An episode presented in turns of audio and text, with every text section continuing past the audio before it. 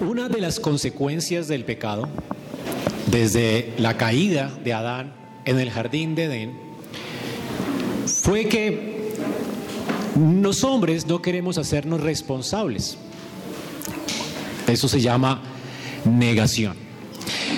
Cuando leemos Génesis y leemos cuando Adán tomó del árbol de la ciencia del bien y del mal, cuando Dios vino a pedir cuentas, una de las cosas que Adán dijo fue, después de que Dios le pregunta qué había pasado, Adán dice, la esposa que me diste.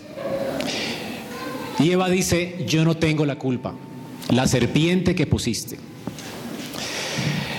Y esa es una de las cosas más terribles que indica el estado en el que el pecado nos dejó. El pecado nos nubla por completo la mente. El pecado hace que neguemos la realidad, que seamos resistentes a la verdad. La negación es el gran problema en el que nos dejó el pecado. El pecado es tan terrible, tan cegador, que a partir de que Adán y Eva se apartaron de Dios para obedecer la mentira, se la creyeron y comenzaron a negar y a resistir la verdad. Y eso es lo que el pecado nos dejó a todos los hombres. No hay hombre, pues, después de Adán, que no tenga ese, esa negación. Todos negamos la realidad. Todos resistimos conscientemente la verdad. No queremos asumir la culpabilidad. Y esto es lo que tenemos en el texto que estamos leyendo hoy. Personas que habían escuchado del Señor, si vosotros permanecéis en mi palabra, seréis verdaderamente mis discípulos y conoceréis la verdad y la verdad os hará libres. ¿Qué estaba diciendo el Señor a sus discípulos? Que ellos necesitaban qué cosa? Libertad. Libertad, como estamos viendo desde la semana pasada, libertad del pecado, libertad de Satanás, libertad de la ira de Dios, de la muerte. Sin embargo, lo que tenemos después de esa declaración tan increíble, como Él vino a revelarnos la verdad, como esa verdad nos hace libre de estas cosas, viene la negación. Nosotros no somos esclavos. ¿De qué es que nos vienes a liberar? Negación. El Señor dice entonces, en el versículo 38, yo hablo, el Señor dice, yo hablo lo que he visto acerca del Padre. Vosotros hacéis lo que has oído acerca de vuestro Padre. Aquí el Señor está haciendo dos categorías, ¿verdad? Ellos son hijos de un padre y Él es hijo de otro padre. Sin embargo, viene la negación. Respondieron y le dijeron, nuestro padre es Abraham. Negaron. Y continuamente lo que tenemos en esta discusión de Jesús con los fariseos es negación. Negación. Ellos niegan, Jesús les alumbra. Mientras ellos niegan más, Jesús alumbra más poderosamente. Y alumbra más poderosamente acerca de la realidad en la que están. Y alumbra más poderosamente con una verdad más gloriosa y es lo que Él vino a hacer por ellos. Él vino a hacerles libres. Así que tenemos dos grandes verdades, dos verdades poderosísimas en este texto. Una verdad acerca del hombre y una verdad acerca de lo que Cristo vino a hacer por el hombre. Si ven, entonces el Señor declara una verdad que es difícil de digerir en, nuestro texto. Si la que vimos hace ocho días era difícil, vosotros sois esclavos del pecado y los deseos, eh, sus deseos están atados y esclavos al pecado, y a menos que yo les libere, no pueden ser verdaderamente libres. Esta es peor de difícil. Ustedes tienen un padre que es el diablo. Negación. Y luego viene la negación y los insultos. No solamente negamos, insultamos. Y eso es lo que ha hecho el hombre después de la caída. Adán responsabiliza a Eva de sus acciones, Eva responsabiliza a Satanás de sus acciones, ella es más mística, ¿verdad? Y no actuamos nosotros de esa forma. Si ustedes ven, el misticismo ha hecho que el hombre responsabilice a Satanás de todo lo que hace. Y tenemos esas iglesias, ¿verdad? Que nadie quiere asumir su responsabilidad ni su necesidad de un Salvador, sino que han inventado una falacia, una religión falsa, donde le echan a la culpa a Satanás de todo lo que hacen. Entonces han categorizado a los demonios por demonio de laxivia, demonio de mentira, demonio de fornicación, demonio de, no sé, adulterio, lo que sea. Y todos los a cada pecado le han asignado un demonio. Entonces el hombre no es responsable, yo tengo un demonio del cual tengo que liberarme, necesito liberarme de este demonio. Y la gente va con la esperanza de que le saquen el demonio. Y cuando el Señor dice la verdad, no lo quieren ver. Dice, no, yo estoy endemoniado, el Señor no tiene la razón. Pero el Señor dice en su palabra que, ¿qué cosa? Los deseos, los malos deseos, la laxivia, la fornicación, los adulterios, todo eso de dónde salen? Del corazón tuyo. El demonio no es el responsable. Pero luego también están otras personas que ven que otros son responsables de sus miserias. Estos tal vez tienen la actitud de Adán, ¿verdad? No son tan místicos como Eva. Pero entonces, este mundo es una porquería. Mi vecino tiene la culpa de cómo yo reacciono. La gente tiene la culpa de mis acciones. La mujer que tengo, el marido que tengo. Y comienzan a ver todas las cosas terribles de la gente. Son personas que nunca viven agradecidas por su esposo, ¿verdad? Así algo, algo mínimo, es por gracia. Si te salió un esposo que te dio un vaso de agua, eso es mucha gracia de parte de Dios para ti. Sin embargo, no ven que el marido le dio un vaso de agua o la sostiene, sino que se fijan en lo malo del marido para echar la culpa a él de su miseria. O no, la, la iglesia tiene la culpa. El pastor tiene la culpa. Por eso es que yo soy así. O los líderes de la iglesia, no los ancianos que no me cuidan. No, mi hermano, es que mi hermano es insoportable, él tiene la culpa. Él me provocó. Pero nadie se quiere hacer responsable. Y eso es un síntoma en la iglesia, hermanos, también. No pensemos en, afuera, piensa tú como creyente, ¿cuántas veces has hecho lo mismo que están haciendo los fariseos? El Señor quiere alumbrarte con la verdad, quiere hacerte responsable, sin embargo no lo quieres. No quieres asumir tu responsabilidad, tú tienes una responsabilidad para con Dios y con los hombres. No dice el Señor que tienes que amar a tu enemigo y tienes que serte responsable también del hermano que tienes a tu lado, aunque él te ofenda, tiene la responsabilidad de amarlo. Hermanos, tenemos, yo creo que este último año, mientras más avanza la iglesia, y mientras más nos hacemos viejos en nuestra congregación, las relaciones se van volviendo más difíciles. Y este último año he visto más gente salir de la iglesia por no querer aceptar la culpa en sus relaciones. Y quieren simplemente escapar. Quieren evadir su responsabilidad y no quieren aceptar que necesitan un Salvador. Y que necesitan gracia y asumir responsabilidades pactuales dentro de la iglesia. Y esto es terrible. Si mi hermano me ofende, imagínate el pastor, si tú me ofendieras y yo viniera el domingo y no te quisiera hablar más. Cuando se supone que tú, si, si tú me ofendiste, eres mi ministerio. Y esto es lo que el Señor está mostrando aquí, un carácter piadoso con personas que le estaban ofendiendo. Mientras más le ofendían, el Señor, ¿cómo se muestra? Más misericordioso y los ve como personas que Él necesita ministrar y salvar. Si mi hermano me ofende, yo no tengo que ofenderme con él. Porque mi responsabilidad pactual es hacia Dios glorificarle y hacia Él pasar por alto la ofensa y tratar de ganar su corazón. Para Cristo.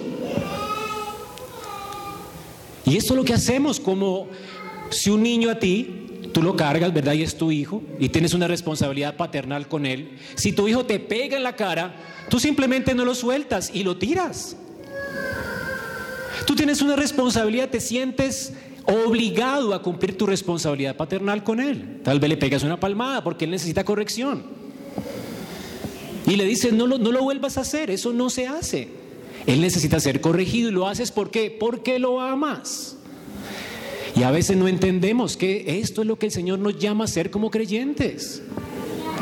Hermanos, no somos como los del mundo. Si la verdad nos ha alumbrado, necesitamos entender todo lo que implica conocer a Cristo, la verdad que nos hace libres. Somos culpables, necesitamos un Salvador. Ese Salvador nos nos ama y nos entrega completamente su vida para que entonces le correspondamos a Él en amor pactual y en amor a nuestros hermanos y en amor a nuestro prójimo. El prójimo nunca se puede convertir para el creyente en su enemigo. El prójimo, ya sea en la iglesia o afuera, es nuestro ministerio. Así vio el Señor a los que le insultaban y a los que le injuriaban. Hermanos, conoceréis la verdad y la verdad os hará libres, libres para servir al Señor, libres para servir a otros, libres para vivir como corresponde a criaturas creadas por Dios, con responsabilidades pactuales. La mentira no nos hace libres, la mentira nos hace egocéntricos, pensando que el, muro, el mundo gira alrededor nuestro. Y no fuimos creados para ser Dios. Y el hombre después de la caída cree que es Dios. Cree que Él merece honra, respeto, gloria, alabanza, Hermano, ¿qué te crees? Si somos siervos. El Señor muestra lo que implica una verdadera humanidad. Y al mismo tiempo, siendo también Él completamente Dios, nos quiere rescatar para que vivamos de acuerdo a nuestra humanidad. Cuando yo he visitado las cárceles y les pregunto a los presos, ¿por qué estás aquí? No, mi abogado me está defendiendo, yo no he hecho nada, la verdad. Y cuando he visitado algún manicomio por ahí, ¿verdad? Y alguna persona que está enferma en su mente, ¿y por qué estás aquí? No, yo, no sé, yo no estoy loco. Y qué interesante, ¿no? Si venimos a la iglesia y el Señor nos dice, si conociere la verdad, la verdad os hará libre. ¿Libre de qué? Hermanos, ese es el engaño del pecado. ¿Qué tan grave es el pecado? Así que estas personas no querían realmente conocer la verdad, la resisten. El pecador por naturaleza resiste la verdad y el Señor quiere salvarte de eso en esta mañana alumbrándote. Y el Señor es muy paciente para alumbrarnos. El Señor nunca vio a los demás como personas que Él tenía que evitar. Él vio al hombre caído en pecado, muerto en sus delitos y pecados, y Él los vio como su ministerio y los vino a salvar. A eso vino Cristo. Y Él quiere que como creyentes participemos de su ministerio. Y eso es lo que nos dice Primera de Pedro 2, 21 al 25 que Cristo padeció por nosotros dejándonos ejemplo para que sigamos sus pisadas, el cual no hizo pecado. Esto es lo que las pisadas que tenemos que seguir, no ser impíos. Esta semana, si usted leyó su devocional, estábamos leyendo que David podía haber correspondido mal a Saúl por causa de la persecución. Saúl estaba constantemente persiguiendo a David, queriéndolo matar, cuando David lo que, lo que tenía era era un hombre conforme al corazón de Dios, quería ayudar al avance del reino de Dios, él no quería quitar el trono. Sin embargo, una y otra vez Saúl lo persigue, lo persigue, lo persigue. Y cuando Dios le entrega a Saúl en la mano, David no lo mata, lo respeta como su rey. Eso hace un creyente que conoce la verdad. Él entiende que las autoridades todas son puestas por Dios y son personas que él tiene que respetar y honrar. Y David se encuentra con Saúl y le dice, yo cómo voy a levantar mi mano contra el rey, contra el ungido. Yo jamás actuaría impíamente. Eso es seguir las pisadas de Cristo. Yo cómo voy a actuar impíamente, cómo voy a ser más rápido para condenar a un líder que alabar sus buenas acciones y ser agradecido con él. Así que David no comete este, este pecado y no actúa impíamente. Él no responde con maldición al que el que lo maldice y muestra así el carácter de alguien piadoso. Jesucristo actuaba así y Él es el perfecto hombre. Por supuesto, todavía a veces no daba en el blanco, pero Él quería hacerlo, porque tenía un espíritu nuevo. Dios había cambiado su corazón. Él había sido libre. Hermanos, el Señor dice aquí que Él no hizo pecado ni se halló engaño en su boca. Cuando le maldecían, Él no respondía con maldición. Si tú me maldices, ¿quién está mal? Tú. Porque tu maldición no tiene efecto en mí. El único que puede bendecir y maldecir, ¿quién es? Dios. Usted, usted todavía está engañado y piensan que las palabras de otro atan. ¿Usted piensa eso? Pues conoceréis la verdad y la verdad os hará libre. Sus palabras no importan. Tú no importa lo que decreten, no importa lo que decreten contra ti. Las palabras del hombre no tienen poder para nada. La única palabra que tiene poder para crear, para salvar, es la palabra de Dios. Y si Dios te ha bendecido y otro te maldice, ¿quién es el, el, problema? El que te maldice, porque está maldiciendo una criatura de Dios y Dios va a salir en venganza tuya. Luego tendrías que más bien rogar por misericordia y ganar a esa alma que está rumbo, ¿verdad?, al camino de la perdición. Hermanos, dice aquí que el Señor nunca respondía con maldición. Cuando padecía, nunca amenazaba a nadie. Ya, ya vas a ver, ¿no? No. Él sabía que a alguien que insulta a otro hombre, Dios se las va a tener que ver con él. Así que él no tenía que amenazar. Más bien, extendía la mano, yo los quiero salvar. Y eso es lo que tenemos en nuestro texto una y otra vez, como vamos a ver. Dice que él encomendaba la causa al que juzga justamente. Él llevó nuestros pecados en su cuerpo sobre un madero. O sea que perdonar a alguien, hay que, eso implica sufrimiento de nuestra parte, ¿verdad? Llevar esa carga. Sin embargo, él la llevó. Y Él llevó nuestros pecados en su cuerpo para que nosotros, estando muertos en nuestros pecados, vivamos a la justicia y por cuya herida fuisteis sanados. Hermanos, dice que éramos ovejas descarriadas, pero el Señor es el que nos trajo. Él es el obispo y pastor de nuestras almas. ¿No es tierno el Señor para con nosotros? Lo que tenemos pues en nuestro texto es al buen pastor de nuestras almas, queriendo rescatar una y otra vez a ovejas perdidas que están negando su realidad, que están negando su condición, que están completamente perdidas en sus pecados, que necesitan redención, que necesitan un Salvador. Él se ofrece una y otra vez a estas personas. Así que dice que le respondieron, el Señor ya les ha dicho que son esclavos del pecado y ahora el Señor dice que ellos tienen una paternidad distinta a la de Él. Sin embargo, ellos dicen no, niegan. Nuestro padre es Abraham. Y aquí ya se refiere no al linaje, sino a la parte espiritual. Esto es una negación religiosa. El Señor está diciendo que ellos religiosamente les había dicho, pertenecen a otro tipo de personas diferentes a la familia de Abraham.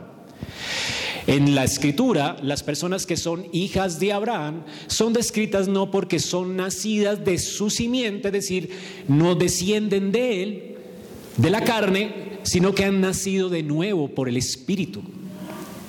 Así describe la escritura a los verdaderos hijos de Abraham. Los que tienen la misma fe de Él, es decir, los que han nacido espiritualmente, los que han nacido de Dios. Estos son verdaderos hijos de Abraham. El Señor pues dice que ellos no son hijos de Abraham, ellos no han nacido espiritualmente, por lo tanto están muertos en sus pecados, es lo que les trata de decir. Y se los dice realmente directamente, aunque muy tenuemente. Es decir, Él no es tan fuerte aquí. Pero ahora ellos resisten. Y cuando alguien niega la verdad, el Señor simplemente no sigue atenuando la verdad, sino que alumbra más fuerte. Ahora quiero que me entiendan esto, porque es bueno imitar al Señor en esto, ¿verdad? No hay que decirle de plano a todo el mundo, usted es un hijo del diablo. Usted necesita ser sacado rescatado de las garras de Satanás. No actuó el Señor así con la mujer samaritana, si recuerdan. La mujer samaritana sabía que era pecadora. De hecho, ya estaba entregada al pecado, ella sentía culpa en su corazón.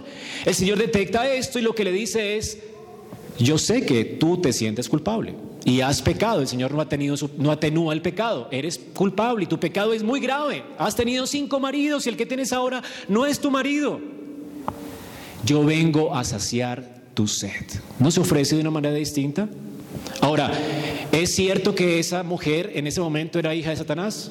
Sí. Pero el Señor no le dice eso. Ella ya está completamente destrozada por su pecado, sabe que el marido que tiene no le va a solucionar sus problemas. Ella tiene sed y el Señor se ofrece a ella como el agua que calma la sed. El Señor no le dice a todo, no, no le dice a todo el mundo la misma verdad, no alumbra tan fuertemente. Algunos va gradualmente, pero cuando el corazón se endurece, ¿verdad? Como en el caso de ellos, ya les había dicho, piensen, ustedes tienen una paternidad diferente, no les dice que son hijos del diablo. Por lo menos les sugiere, Ellos tendrían que concluirlo. Pero como no lo pueden concluir y más bien lo que hacen es defenderse y resistir a la verdad, entonces Él viene ahora con algo más fuerte. ¿Ok? Cuando el corazón se pone más duro, a veces cuando la iglesia se pone más dura, el, el tratamiento de Dios es más fuerte. ¿Han entendido eso? No sé si han visto las siete iglesias de Apocalipsis. El Señor atenúa con las iglesias que son fieles, pero cuando hay una iglesia que se acomodó, donde nadie quiere asumir responsabilidades, donde piensan todos que son ricos, eh, mejor dicho, bendecidos, gloriosos, y se eh, viven una vida egocéntrica, el Señor le dice a esa iglesia, ustedes son miserables, pobres, ciegos, desnudos, van rumbo al infierno. ¿Me entienden? Te pone más duro, el fuego va a arder más fuerte. Y cuando el fuego arde más fuerte, o te endureces más o te rompes. Ahora, estas personas se endurecieron más, al punto de que tomaron piedras para matar al Señor. Pero ojalá no pase eso contigo hoy, si el Señor ya te está hablando fuerte. El Señor quiere que entiendas que eres incapaz. Nosotros escuchamos algo de parte de, Dios en la Escritura. Queremos mejorar nuestra vida por nosotros mismos y no nos gusta escuchar que somos incapaces. ¿Qué le gusta escuchar a Adán? Descubre el campeón que hay en ti. Eres fuerte, eres increíble. Los gloriosos sermones que supuestamente ha cambiado a, la gente son sermones que le dicen a la gente, eres capaz, tú puedes. Pero eso no transforma a nadie, lo transforma en más egocéntrico y egoísta. Sin embargo, nadie quiere escuchar la realidad eres incapaz. Tú necesitas un Salvador porque no te puedes salvar a ti mismo. Y el Señor ya les ha dicho a ellos que no se pueden salvar a, sí mismos y además no solamente están esclavos al pecado, sirven a Satanás con gozo. Ustedes son hijos de Él y eso es una realidad más fuerte. El Señor golpea más duro entonces. El Señor les dice, si fuereis hijos de Abraham, las obras de Abraham haríais. Normalmente en la escritura, cuando alguien se refiere a esto, decir yo soy padre de, se referían a discípulo de, y no un discípulo cualquiera, no alguien que va a escuchar una enseñanza, sino un discípulo que quiere seguir a su maestro en todo, quiere hablar como él, pensar como él, eh, imitarle a él. En ese sentido se le llamaba en ese tiempo padre. ¿Se acuerdan los filósofos griegos cómo le llamaban a los filósofos que más, eh, a los seguidores de los filósofos griegos le llamaban padres, los padres? Los padres de la filosofía, todos querían ser como ellos. Bueno, en ese contexto griego, en ese contexto aquí, el Señor está hablando de esto, de la paternidad, en el sentido de seguir y de conducirse como alguien. Ellos estaban diciendo, nosotros nos conducimos como Abraham. Guardamos la ley de Dios, hacemos todo bien, somos increíblemente justos, no somos como los paganos. Eso es implícitamente lo que están diciendo ellos. Somos buenas personas como Abraham, hijos de Abraham. ¿Han escuchado el dicho de hoy? De tal palo, tal astilla. ¿A qué nos referimos con eso? Idénticos en su conducta, en su forma de pensar, en sus reacciones, igualitos. Bueno, el Señor les dice, si fueran de tal palo, tal astilla, si fueran igual, igual que Abraham, sus hijos, pues harían las obras de Abraham. O sea, como que les está diciendo, ¿no han escuchado el dicho de tal palo, tal astilla? Bueno, ustedes no se parecen para nada a Abraham. Ese es el punto, hermanos. Jesús les hace ver que ellos no estaban compartiendo las actitudes de Abraham. De hecho, él sigue diciendo, ¿por qué razón? Vosotros hacéis las obras de vuestro Padre. Entonces le dijeron, nosotros no somos nacidos de fornicación, un Padre tenemos, que es Dios. Ellos siguen insistiendo en el hecho de que son como Abraham. Aquí, bueno, tal vez estas palabras sonarían en el contexto de la Biblia como que ellos están insultando al Señor, diciéndole que ellos no son como Él, infiriendo que él nació no de una virgen, sino de una relación de fornicación. Es probable, pero creo yo más que la palabra fornicación aquí se está refiriendo a la idolatría de, los paganos.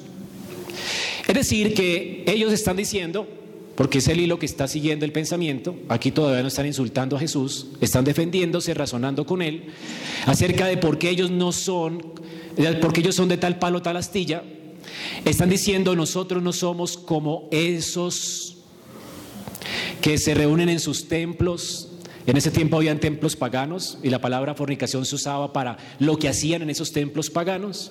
Así que nosotros no somos nacidos de fornicación, no somos nacidos gentiles, no somos como esos pueblos paganos. Dios nos apartó a nosotros. Nosotros venimos a, un templo a adorar, no a esos templos paganos donde se fornica. Nosotros no hacemos como ellos. Somos nacidos de un Padre, adoramos a Dios y tenemos de hecho, por eso digo que no se están refiriendo a Cristo, sino a esa situación, porque dice, un Padre tenemos que es Dios. Aquí entonces están dando una, están resistiendo con una razón religiosa, una justificación religiosa. Es decir, ellos dicen, no somos culpables, nosotros somos como Abraham, somos muy religiosos, no somos como esos pueblos gentiles paganos, idólatras, hijos de fornicación, que aprendieron a adorar a Dios de una manera ilegítima. Nosotros adoramos al Dios verdadero, por lo tanto somos hijos de Dios. Ellos siguen rechazando. Ahora, el Señor que les dice, ¿por qué no entendéis mi lengua? Dice, perdón, si vuestro padre fuese Abraham, si fuese Dios, perdón, ciertamente que me amaríais, porque yo de Dios he salido y he venido. Pues no he venido de mí mismo, sino que Él me envió. El Señor realmente está hablando aquí acerca de la realidad, de que Él es el verdadero Hijo de Dios en el sentido pleno, o sea, completo. ¿Qué quiere decir esto, hermanos? Que el Señor es hijo de Dios no solamente porque nació de una virgen sin la intervención de un hombre, sino que Él es el Hijo eterno de Dios. Él salió de Dios, vino de Dios. El Señor está hablando aquí de su deidad. Ahora, si ellos dicen ser hijos de Dios, tendrían que amar al único Hijo de Dios, ¿o no?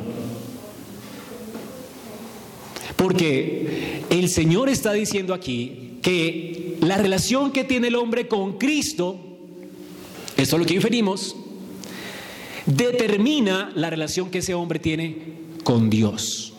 ¿Entiende eso?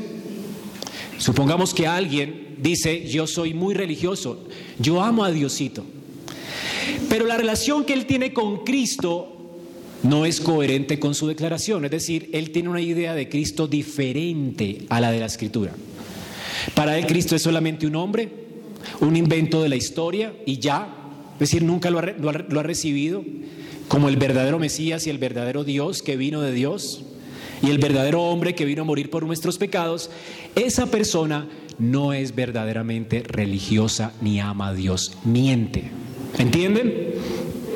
Es decir, que cualquier religión del mundo odia a Dios porque menosprecia a Cristo. Las únicas personas a quien Dios aprueba como sus hijos son aquellos que reciben a su Hijo. Y esto ha sido así desde el principio. El Hijo de Dios no solamente se recibe en el Nuevo Testamento, el Hijo de Dios se ha recibido desde el Antiguo Testamento. Desde el Antiguo Testamento el Hijo de Dios se ha manifestado a los hombres a través de teofanías, apariciones celestiales. Y de hecho muchas de ellas el Señor vino con apariencia de hombre, al punto de que hasta comió con Abraham. Por eso el Señor dice aquí, ¿por qué ustedes no pueden entender mi lenguaje? ¿Por qué no, porque no pueden escuchar mi palabra? Ustedes no pueden oírme porque son de otra paternidad. Ustedes son hijos de vuestro padre, el diablo. Qué interesante, ¿no? Y en el versículo 40 el Señor dice, ahora ustedes procuran matarme a mí la paternidad de ellos era, es decir, su padre era el diablo, dice el Señor. ¿Y por qué? Se sabe, porque estaban siguiendo las pisadas del diablo. ¿Qué ha hecho el diablo desde el comienzo? Matar, ser homicida. Sin embargo, ¿qué hizo Abraham cuando el Señor lo llamó y le visitó? ¿Qué hizo Abraham cuando Cristo se le apareció en Sodoma? Le recibió. Mientras los pecadores siempre han resistido a Dios, Abraham no resistió a Dios, sino que lo recibió. Pero ahora procuráis matarme a mí, hombre que os he hablado la verdad, la cual he oído de Dios. No hizo esto Abraham. El Señor también es perfecto hombre. Y les está hablando a ellos como profeta. Y cuando Abraham vio a alguien con apariencia humana, cuando vio un hombre, es el mismo texto que, al que se está refiriendo acá, el Señor, Abraham, perdón, lo recibió en su casa, comió con él y esa persona era Cristo. Ahora, si usted me acompaña a Génesis 18, dice la palabra de Dios en Génesis 18.1. Después le apareció Jehová en el encinar de Manre. ¿Quién se le apareció? Jehová. Dios está aquí, apareciéndosele a Abraham. ¿Cómo se le apareció Dios a Abraham? ¿Cómo? Estando él sentado a la puerta de su tienda en el calor del día, en el fresco del día. Y alzó sus ojos y miró, ¿y qué vio él? Hombres, tres varones, hombres, se usa el mismo término que el Señor está usando aquí.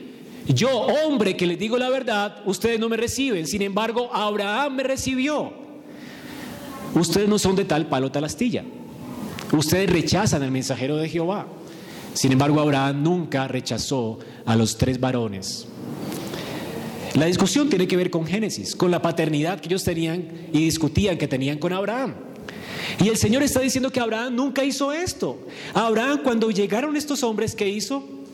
Cuando los vio salió corriendo de la puerta de su tienda a recibirlos, se postró en tierra y dijo, Señor, ¿a quién vio Abraham? ¿Abraham estaba consciente de que había visto a Jehová? Sí. ¿Cómo lo trató? Señor. A veces las personas piensan que Jesús está citando a Abraham cuando dice vio Midia y se gozó como si Abraham fuera ignorante de que, haya visto, de que hubiese visto una teofanía, hubiese visto a Dios. Menos Abraham no era ignorante. Abraham sabía lo que sabía Adán que Adán como cabeza federal había pecado, ¿verdad? Y había caído. Y, Dios le promete a Adán una segunda cabeza federal, su hijo, nacido de la simiente de una mujer. Y Adán entiende que como cabeza federal falló, él necesita otro representante federal. Y Abraham lo está esperando. Abraham creyó también en la promesa de Génesis 3.15. Y Abraham en su relación pactual con Dios entendió que su relación pactual con Dios no estaba determinada por su obediencia, sino por la obediencia de otro ni por su justicia, sino por la justicia de otro. Abraham entiende y cree en que Dios le promete a otro. Y creyó a Dios y le fue contado por justicia. Abraham fue justificado por la fe. Así que Jesús no está tratando aquí de sacar conejos del texto, como si Abraham no hubiese sido consciente de que ha visto a Dios. Él se postró y dijo, Señor. Ahora, ¿era consciente Moisés que escribió el texto que Abraham había visto a Dios? Sí. En el versículo 19 dice, capítulo 19, perdón, dice, llegaron pues los dos ángeles a Sodoma. La pregunta es, ¿quién se quedó hablando con, con Abraham? ¿Cuántos ángeles habían? Tres. Dos se van para Sodoma. Y uno comienza a discutir con Abraham acerca de lo que iba a suceder en Sodoma. ¿Se acuerdan que él comienza a negociar con él? ¿Quién era ese ángel? Según el capítulo 19.1. Jehová. En el capítulo 18 dice que Jehová llegó a Abraham a hablar con él. Y en el 19 dice que dos ángeles se fueron. ¿Quién quedó? Abraham. Perdón, Abraham con Jehová. Hermanos, Abraham vio a Jehová. Y cada vez que aparece Jehová en la escritura es el Hijo de Dios. Y Israel entendió que era el ángel de Jehová, el Hijo de Dios, y lo trataban como Jehová, Dios mismo. Así que ellos no eran ignorantes. El Señor no está sacando pues las escrituras, colocándole un sentido diferente a la escritura. Ahora, el Señor dice que Abraham nunca le rechazó a él. Porque Cristo es eterno. Y él también apareció en apariencia de hombre a Abraham. Y Abraham no le rechazó. A él, que vino como hombre, no le rechazó. Sin embargo, dice, ustedes a mí, hombre que les hablo la verdad, la cual he oído de Dios, ustedes me rechazan y me quieren matar. Esto no hizo Abraham. Luego, de tal palo tal astilla, ¿verdad? ¿A quién se parecían ellos? ¿Qué quería hacer Satanás desde el principio? Quitar a Dios del trono. Borrar la imagen de Dios del hombre. Matar al hombre para que ya el hombre no reflejara más la imagen de Dios. Corromper la imagen de Dios. Adán, eh, eh, eh, Satanás fue desde el comienzo homicida, desde el comienzo. Por eso es que yo no podían escuchar la palabra de Jehová, porque estaban habituados a cuál voz, cuál les gustaba más. La de la serpiente. La de la serpiente que les dice, seréis como Dios. Bueno, hoy ya no dice eso.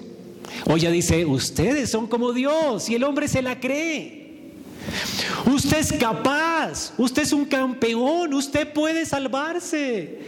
Vea, a partir de mañana, haga su agenda, prográmese, usted, usted es capaz, usted puede. Y comience a hacer esto y esto, disciplínese, autodisciplínese. Comience y verá que usted va a comer. Hermanos, si usted no comienza su vida cristiana de rodillas diciendo, Señor, no soy capaz, soy inútil, sálvame, sálvame de la miseria de mi corazón, sálvame de la culpa. Una de las realidades de la escritura es que Dios revela su luz para que nos demos cuenta de la corrupción que hay en nosotros y entonces Él nos limpie no nosotros. Él nos salve, no nosotros. ¿No dice la escritura que el que no, si usted edifica su casa en vano trabaja? ¿Quién tiene que edificarla? ¿Qué tiene que decir usted? Señor, mi casa está una miseria. Arregla esto, Señor, te lo reclamo. Señor, y la casa mía está hecha una miseria por mi culpa. Transforma mi corazón. Hazme más paciente con mi esposa. Ayúdame, Señor, ayúdame, te lo reclamo, ayúdame. Así comienza la vida cristiana. Hermanos, el mundo impío vive diferente y nunca es capaz. Tú tampoco eres capaz. El Señor ha dicho, separados de mí, nada puedes hacer. No se trata simplemente de decidir dejar hábitos. Se trata de decidir humillarte y reconocer tu pecaminosidad. Parte de las increíbles gracias que Dios nos da en su palabra es que los hombres a los cuales Dios salva revelan lo que hay en sus corazones. Y si se ha dado cuenta y ha leído Job, Job va delante de Dios y nunca le dice, no, él no niega, él confiesa, Señor, me siento mal por lo que me está pasando. Mejor me hubieran abortado. Pero ¿qué hace la, la, gente cuando le pasan cosas así? Negación. Esto no me está pasando a mí. Yo no me merezco esto. ¿Sí? Esto no es verdad. No, yo voy a salir adelante. Mentiras. Usted no va para ningún lado, usted nunca va a salir adelante. Nunca. La gente sin Dios va al infierno, directamente al infierno. Usted nunca va a salir de sus problemas. El peor problema que usted tiene es Dios. Y jamás nadie, ni siquiera usted mismo lo puede liberar a usted de esa situación tan terrible en la que está. El único que puede hacernos libres, ¿quién es? Cristo. Tú no puedes salir de donde estás. Jamás podrás respetar a nadie si Cristo no te salva. Jamás podrás organizar tu casa si Cristo no la edifica. El Señor nunca ha dejado en manos nuestras la edificación de nuestro hogar. El Señor nunca dejó en manos nuestras la edificación de la iglesia. Él dice, yo edificaré mi iglesia y porque es mi edificio, las puertas del infierno no prevalecerán contra ella. Dios no prometió que los pastores edificaríamos su iglesia. No somos capaces. Hermano, ¿hasta cuándo vas a entender que eres inútil? La vida cristiana comienza de rodillas, aceptando la realidad de tu pecaminosidad, de tu maldad, de tu incapacidad completa. Y la vida cristiana se vive asumiendo lo mismo hasta que mueras. Incapaz, incapaz, incapaz. Nunca hemos podido hacer nada por nosotros mismos, ni lo podremos hacer nunca. La única habilidad que Dios nos da al salvarnos es la habilidad de que entendamos la verdad en la que nos encontramos y la habilidad de venir a Él para vivir en dependencia de Él. Para esto Dios nos habilita. Porque separados de mí, nada podéis hacer. Nada.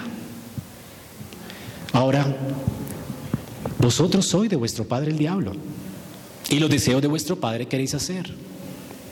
Él ha sido homicida desde el principio, por eso quería matarlo a él. Y no ha permanecido en la verdad.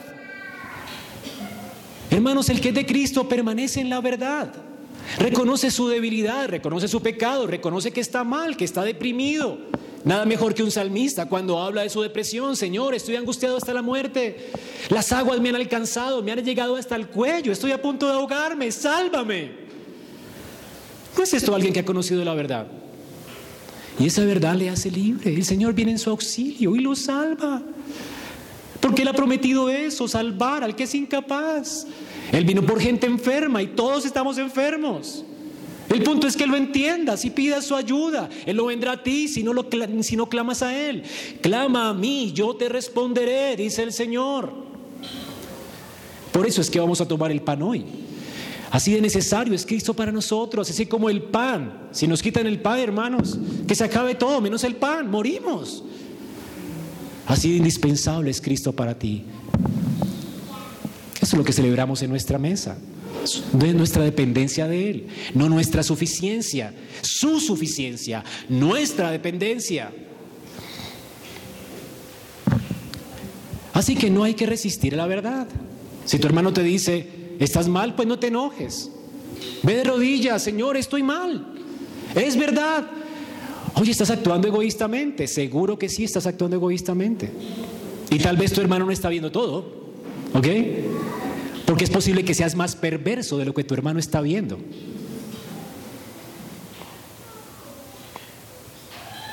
Hermanos, ¿quién puede conocer el corazón de uno? Dios conoce tu corazón. Y no hay nada sano en nuestro corazón. Es engañoso y perverso. Más que todas las cosas, ¿quién lo conocerá?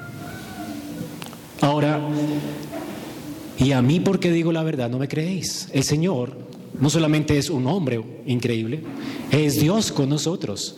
Ahora, nadie lo pudo acusar a él de nada. ¿Quién me redarguye de pecado? Pues si digo la verdad, ¿por qué vosotros no me creéis? Ellos tendrían que haberle creído. ¿Por qué? Por su testimonio, su vida. Él no nos está ignorando. Él está cumpliendo su ministerio. Él los está amando. La evidencia de que un corazón no es de Dios es que ignora al otro. Se aparta del otro. No lo ve como su ministerio. No ve sus relaciones como vinculantes, como pactuales. Está engañado. Básicamente está actuando como el diablo. El diablo que vino a hacer, vino a hurtar, a matar y a destruir, vino a dividirnos, a hacernos individualistas, a pensar en nosotros, a hacernos orgullosos, hacernos ciegos frente a la necesidad del otro, hacernos resentidos, amargados, pobre de mí, no me respetan, pobre de mí, mire cómo me, me hablan. Hermanos, ¿eso qué importa? Pobre de ti, ¿acaso no te has dado cuenta de la realidad en la que está el mundo? La gente te insulta porque es pecadora. Ya tú lo sabes y se lo sabes, ¿para qué te enojas? Más bien ministralo para que Dios lo salve de su pecado, para que Dios lo santifique. Porque si conoce la verdad, la verdad te hace libre para servir, libre para actuar en beneficio del otro, libre para actuar para la gloria de Dios. La verdad os hará libres, hermano. ¿Hasta cuándo? ¿Hasta cuándo?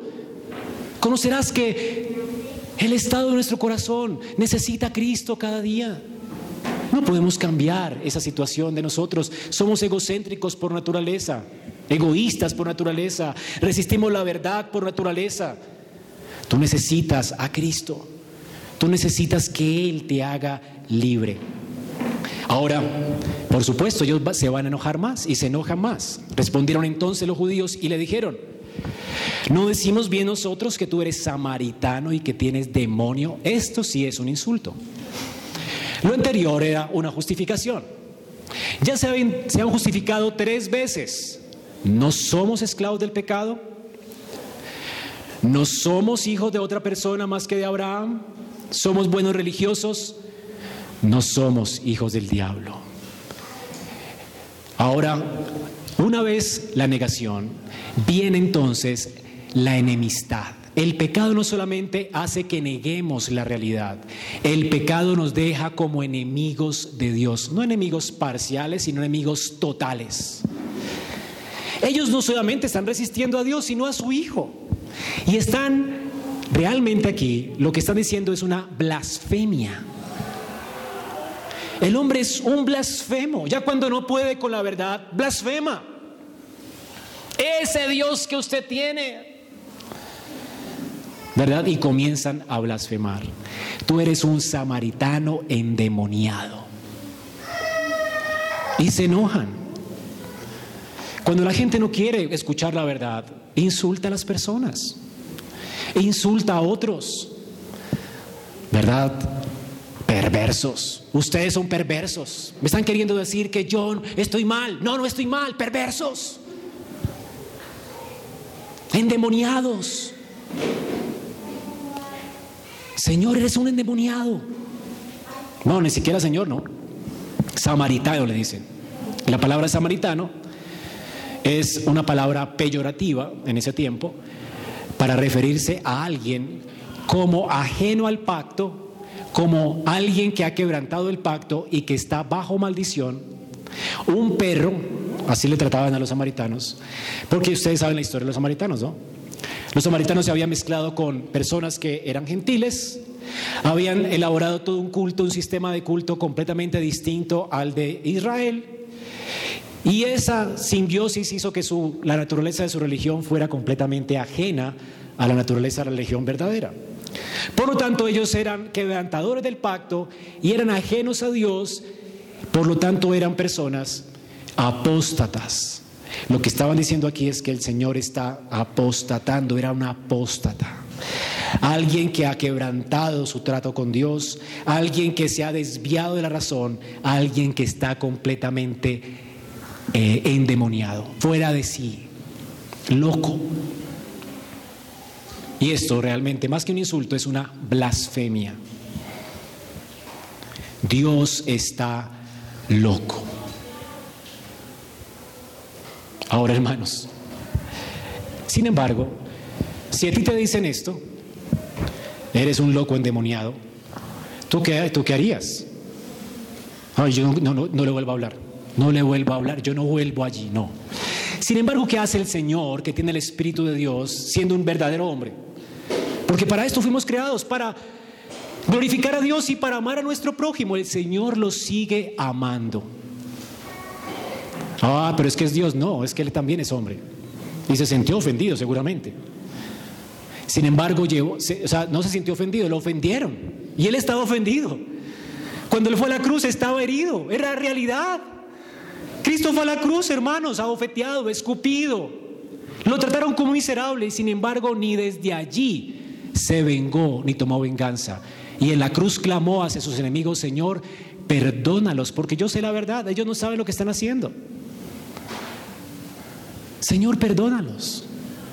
Y aún allí le rogó al Padre por misericordia para sus ejecutores. ¿Haces tú eso con los que te insultan? Esto es lo que hace un perfecto hombre en Cristo. Esto es lo que hace alguien que está unido a Cristo que entiende que no puede más y que alguien que Cristo salva. Él no toma venganza, deja la justicia a Dios y más bien ministra. Y es lo que hace el Señor, ministra. Respondió Jesús y dijo, yo no tengo demonio. Por supuesto tenía que decirle la verdad, ¿verdad? No los podía dejar en el engaño. Miran, ustedes están diciendo que yo tengo demonio y yo no tengo demonio. Y lo dice con, seguramente el tono fue muy amoroso. Hijitos, yo no tengo demonio. Antes honro a mi Padre. Y esto es un problema para ustedes, porque si estoy honrando a mi Padre, si yo no estoy buscando mi gloria, hay uno que sí busca la suya. ¿Y quién es? Dios. Y si Dios está buscando su gloria y está viendo a un hijo suyo que está buscando la gloria de él, y otros que quieren matarlo y ejecutarlo, insultarlo, ¿qué va a hacer Dios con esas personas? Si Dios está buscando su gloria y la gloria de Dios está siendo manchada cada vez que tú insultas a tu prójimo, le das la espalda a tu prójimo, resistes al hecho de que tu prójimo necesita tu servicio. Tú estás diciendo, esa imagen que Dios colocó en él no me importa. Y asimismo, Dios va a tomar venganza, porque es su imagen. Cuando menospreciamos a los hombres, menospreciamos a Dios, porque los hombres fueron creados a imagen de Dios. ¿Entiendes eso? Hay uno que busca su gloria y juzga. Dios te va a juzgar por manchar su gloria, menospreciando a otros. Ahora, el Señor no se queda allí. Ahora ellos están bajo el juicio de Dios. Dios va a vengarse de ellos, literalmente. No hay nadie en este espacio que vaya a salir ileso si ha insultado a su hermano, si le ha dicho estúpido a su hermano, es lo que dice la escritura en Mateo en el Sermón del Monte. Todo aquel que le diga tonto a tu hermano, lo que sea, eso es insulto. Ese deseo de querer humillarlo está insultando una imagen de Dios. Dios busca su gloria y juzga. Y si tú has hecho eso, estás actuando como un homicida, hijo de Satanás, y Dios te va a juzgar. Vas a parar en el infierno. La pregunta es, ¿qué vas a hacer? Esos hombres tendrían que haber temblado. Sin embargo, el Señor no lo deja allí. Ellos ya están condenándose por sus acciones. Lo que acaban de hacer es completamente injusto, terrible. No hay que insultar a los hombres ni porque discutamos. Nunca. Yo puedo atacar sus ideas, puedo no estar de acuerdo contigo, pero jamás decirte endemoniado, jamás. Porque eres una imagen de Dios. Ahora, Dios sí va a tomar venganza. ¿Y cuántas veces lo hemos hecho nosotros? El punto es que el Señor no se queda allí. Y el Señor dice, de cierto, de cierto os digo, a ustedes nadie los va a sacar del infierno, ni ustedes mismos se, se van a poder salvar porque Dios es justo. Pero dice, de cierto, de cierto os digo, lo que les voy a decir es solemne, glorioso, grandioso. Si la verdad que les dijo antes era terrible, esta es gloriosa. Esta es una promesa gloriosa. Escuchen bien lo que les voy a decir. Les conviene. Escucha, pecador, tú que has ofendido a otro. Dios te va a juzgar. Escucha bien esto. El que guarda mi palabra nunca verá la muerte. ¿Qué es guardar su palabra? Aceptar lo que Dios dice sobre ti. Aceptar lo que Dios dice de, tu condición. Aceptar lo que Cristo dice de Él. Venir a Él en arrepentimiento y fe. Aceptar su ayuda. Implorarle a Él que te salve. ¿Y sabes qué hace Él? Él no solamente te salva de la esclavitud del pecado, del amor por el pecado, y un día te va a liberar de la presencia permanente del pecado en la gloria. Él también te va a salvar de que tú sigas y sirvas a Satanás, pero también te va a salvar de la justa ira de Dios.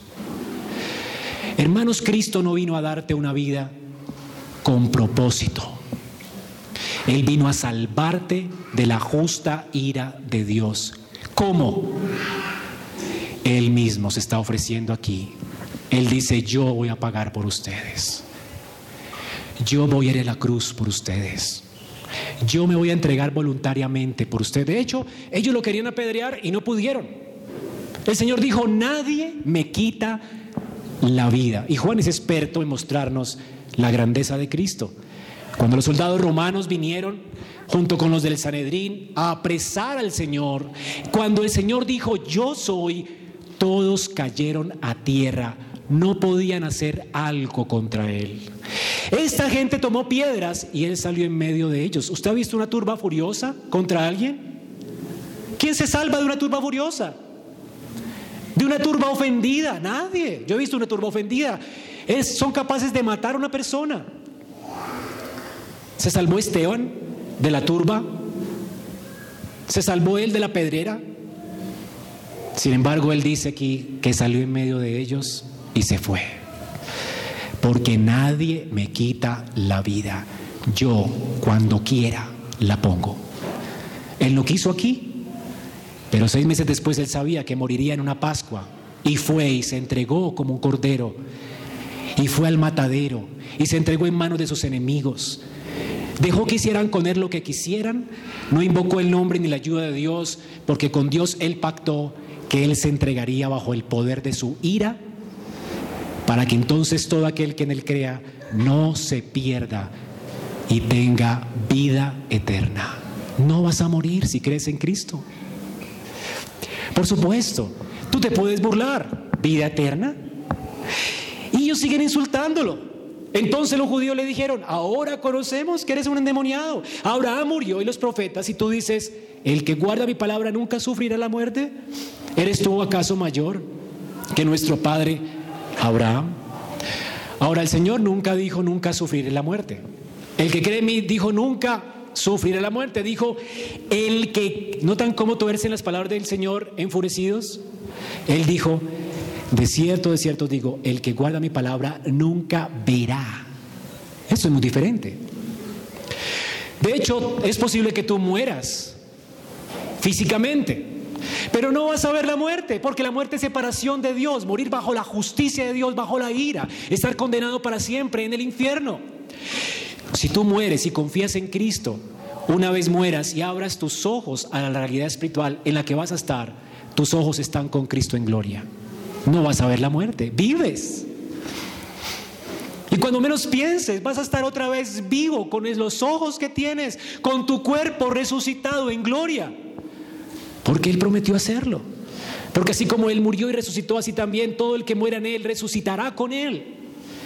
Y si mueres con Él, no verás la muerte. Lo primero que verás cuando tus ojos se cierren en tu lecho de muerte será la gloria de tu santo Dios, del Cordero que te salvó y te redimió y te amó y dio la vida por ti. Eso es lo único que verás. A tu Salvador. ¿No es una promesa hermosa? Aquel que ofendimos quiere compartir la eternidad con nosotros. Él quiere eximirte de todo mal porque puso la vida por nosotros. ¿Acaso no es digno de nuestro amor, de nuestro servicio? ¿No es digno de que le confiemos nuestra vida? ¿No es digno de que su palabra haya cabida en nosotros? Allí él usa la palabra cabida.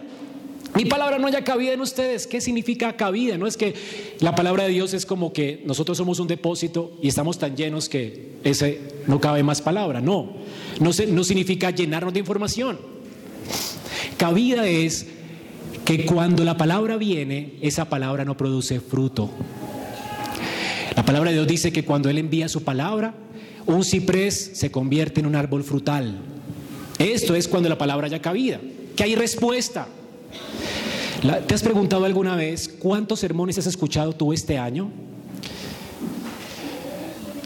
Ahora, a veces yo tengo la tendencia de preguntarme, ¿será que yo no estoy viendo respuesta en tu pueblo, Señor.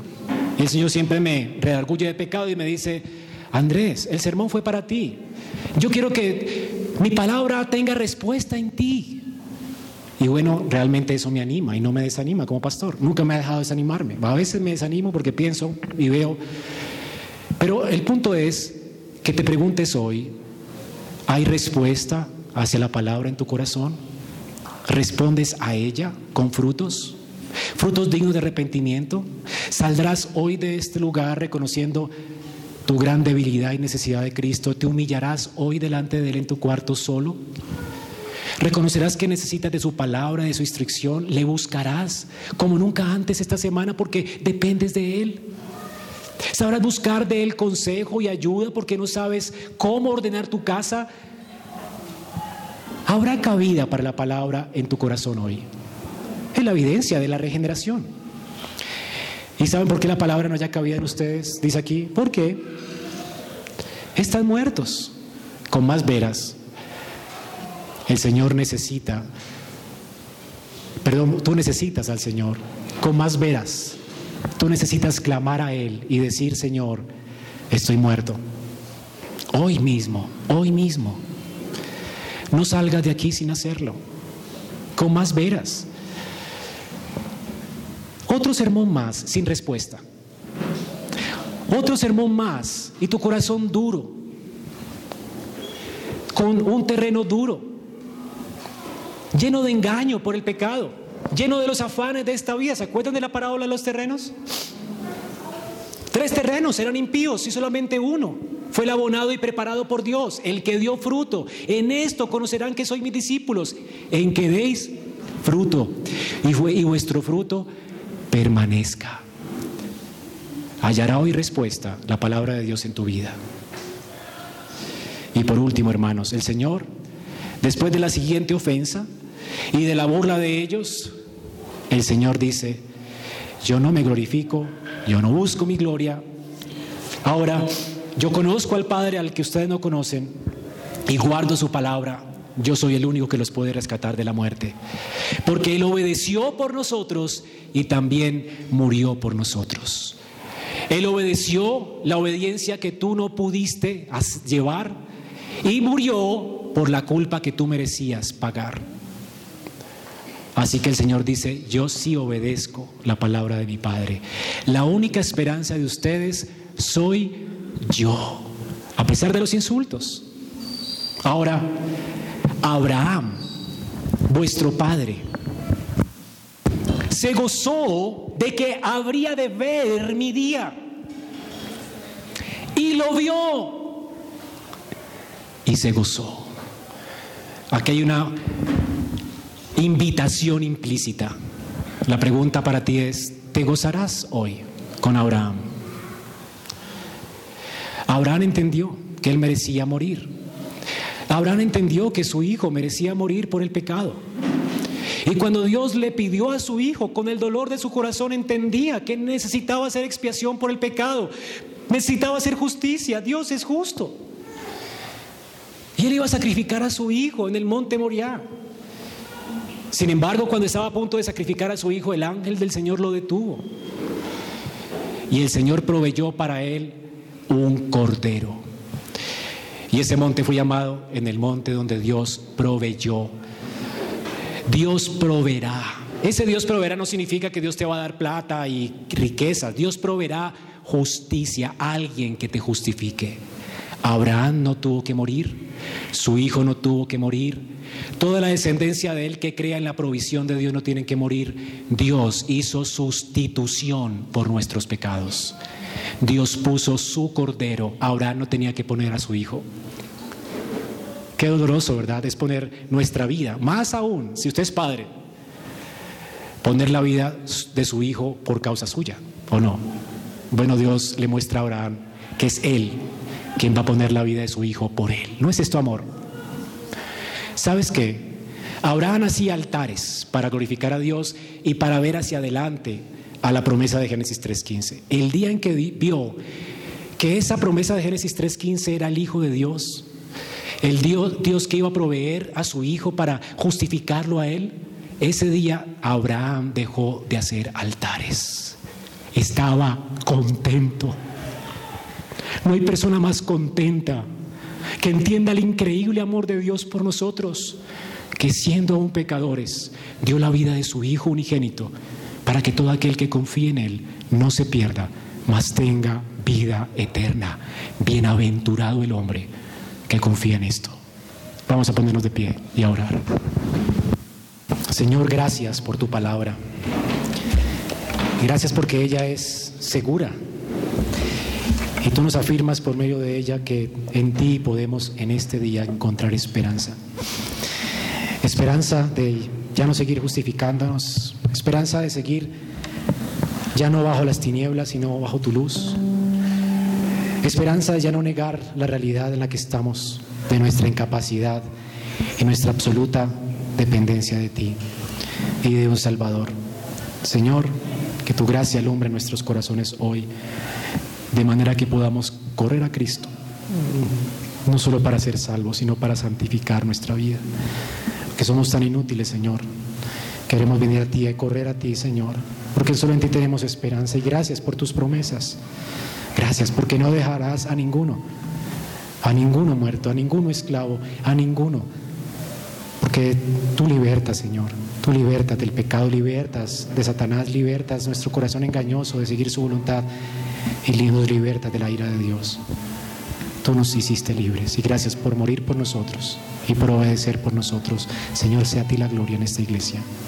Y rogamos para que los que no te conozcan vengan hoy al conocimiento de la verdad, sean alumbrados por ella y crean.